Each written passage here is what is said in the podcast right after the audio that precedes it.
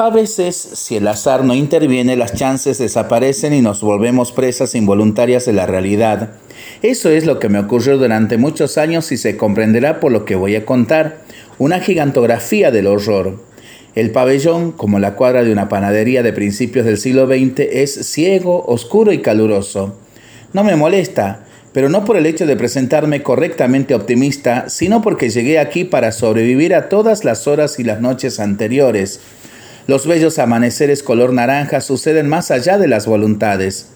Algunas de las personas con las que me cruzo parecen salidas de viejas cajas chinas, con la laca saltada, desvencijadas y al límite de lo útil. Apenas en la última y más pequeña esconden como ancianos calculadores y avaros sus miserias más íntimas. Son muchos individuos que giran por una explanada con sus manos entrelazadas detrás de la cintura mientras espían su entorno buscando vaya a saber qué. También es posible, ahora que me detengo a pensarlo, que hayan sido artistas y que fuera de las cajas perdieran su encanto. Todos entendemos que cualquier situación como la que se vive ahí es preferible a la soledad rumiante y sin compañía. Los obstáculos contienen con nobleza y por igual el fracaso y la gloria. Yo, aunque no lo digo, tuve una casa grande de tres habitaciones que ocupaba según la necesidad, una para dormir solo, la adyacente orientada hacia el este para las compañías y la tercera como escritorio, todas luminosas y ventiladas. La más chica daba un patio sin plantas ni flores, solo baldosas de granito. Allí solía amanecer con mi vaso de Glenlivet 15 años y luego a media mañana bebía un café doble que me despabilaba. Siempre fui delgado, aunque el abdomen de aquella época era la de un bebedor consagrado. Los motivos para enojarme o rebelarme frente a lo establecido no sirven para una fatalidad buscada. Durante muchos años me pregunté si el esfuerzo por estar sobrio era producto de un replanteo sobre mi vida o la condición para poder seguir. Fue viniendo aquí, arrojándome a ese lugar que pude resolver la paradoja, no porque me haya aferrado a la introspección, a la espiritualidad como refugio o a cualquier evasiva similar. La respuesta es terrenal y bien cobarde, como la codicia. En la parte de ingreso fueron figuran mis datos y una sigla a modo de eufemismo profesional. Paciente Luis Sergio T. IAE, masculino de 47 años, acompañado por familiar, sin lesiones ni heridas, lavaje de estómago realizado en sanatorio. En el principio del brote traté de eliminar a mi madre y fallé. Fui entonces por mí Tampoco tuve suerte. Y todo ello como consecuencia de una discusión en vano, evitable, espiralizada por un pasado agobiante y recurrente. Lo ideal sería poder dejar de ser hijos por momentos, así no habría verdades obligadas. Seríamos naturales, auténticos, distintos. Pero luego, casi al final del día, seguí caldeándome y por fortuna el alcohol ya absorbió ya absorbido, se dio protagonismo a la impasividad y al sueño reparador.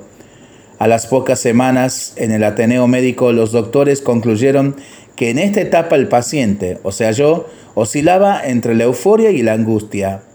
Se reservaron la cuestión del periodo de estabilización, ya que el diagnóstico de corto plazo no era halagüeño.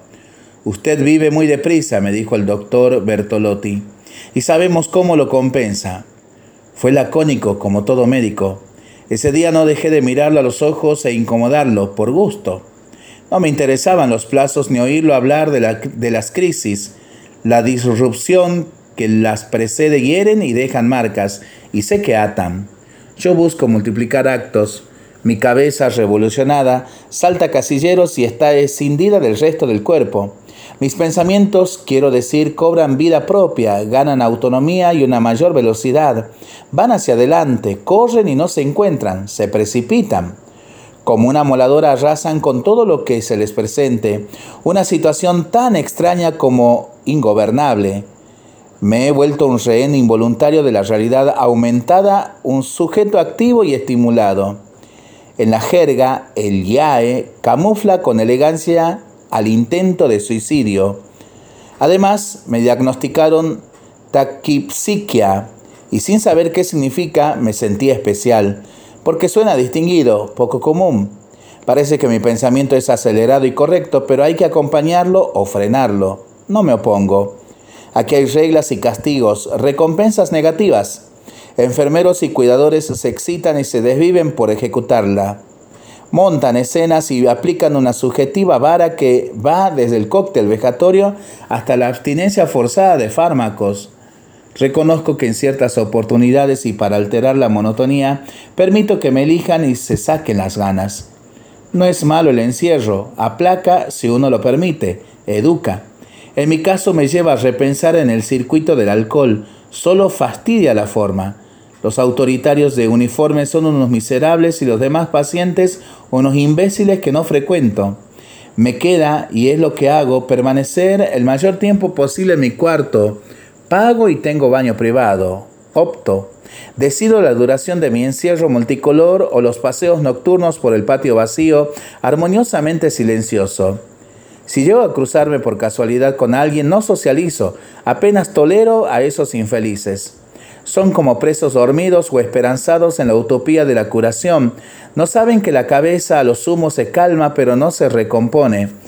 Tampoco es que grito, no alimento inútiles esperanzas de fuga. El pabellón es una gran puesta en escena de una comunidad prolija, con recambio de actores, sea por abandono, histrionismo extremo o altas poco frecuentes. Entonces vi una clara oportunidad e incorporé con sigilo y meticulosamente una rutina inédita. Comencé a espiar a mis colegas, ya que con esmero había logrado conocer a todos los inquilinos. Gracias a la estabilidad, sabía a la perfección los hábitos y movimientos de los moradores de cada habitación, pabellón por pabellón. No obstante, a veces releía las notas escritas durante los primeros acercamientos para minimizar las imprecisiones.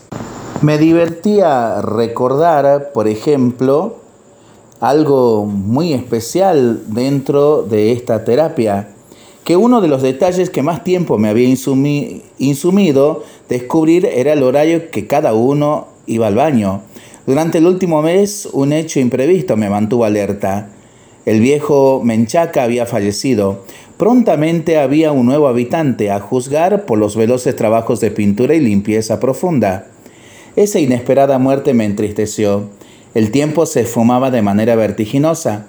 Había uno nuevo, pero todavía no había dado señales.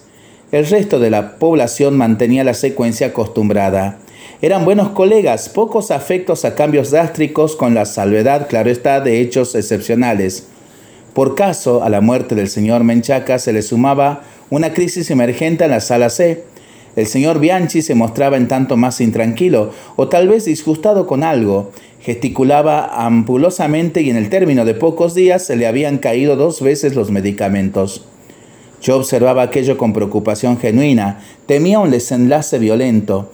Podría haberle avisado al terapeuta que era buena en su trabajo, pero no podía exponer mi secreto. Tenía que respetar los tiempos y la libertad de las personas. La expectativa se concentraba en la llegada del nuevo. Mientras estaba como un insecto, agazapado, inmóvil, aguardando la oportunidad que me brindaría la nueva presa. Sin proponérselo, ese hecho me había devuelto la pasión. En mi vida fui atravesado por la curiosidad más que por la experiencia. Volví a sentir el sudor en la base del cuello, humedad en la palma de las manos, se reavivaba el hormigueo persistente ante lo desconocido, la excitación brotaba desde el estómago y se esparcía por todo el cuerpo. Volvería a tomar nota de nuevos horarios, desplazamientos, costumbres, hasta recrearlos sin mirar. Era la manera de poder articular un seguimiento confiable hasta que me percaté que el nuevo, Roque me dijeron que se llamaba, sería una persona calma, Alguien le había pintado con tonos cálidos el techo y las paredes del cuarto. Me recorrió la satisfacción del poder, volví a conocer cada una de sus características detrás de esa puesta de mampostería y rejas que se presumía segura. Por mi lado, yo había construido con disciplina una historia superadora de mi destino. Lo que para el común de la gente es una tarea monótona, posiblemente ingrata, yo, con tenacidad, la había jerarquizado. La rutina que muchos viven como una frustración, una pesada carga, no me había desdibujado. Mi virtud era la de revivir. Ya no medía los hechos según los tiempos de la bebida.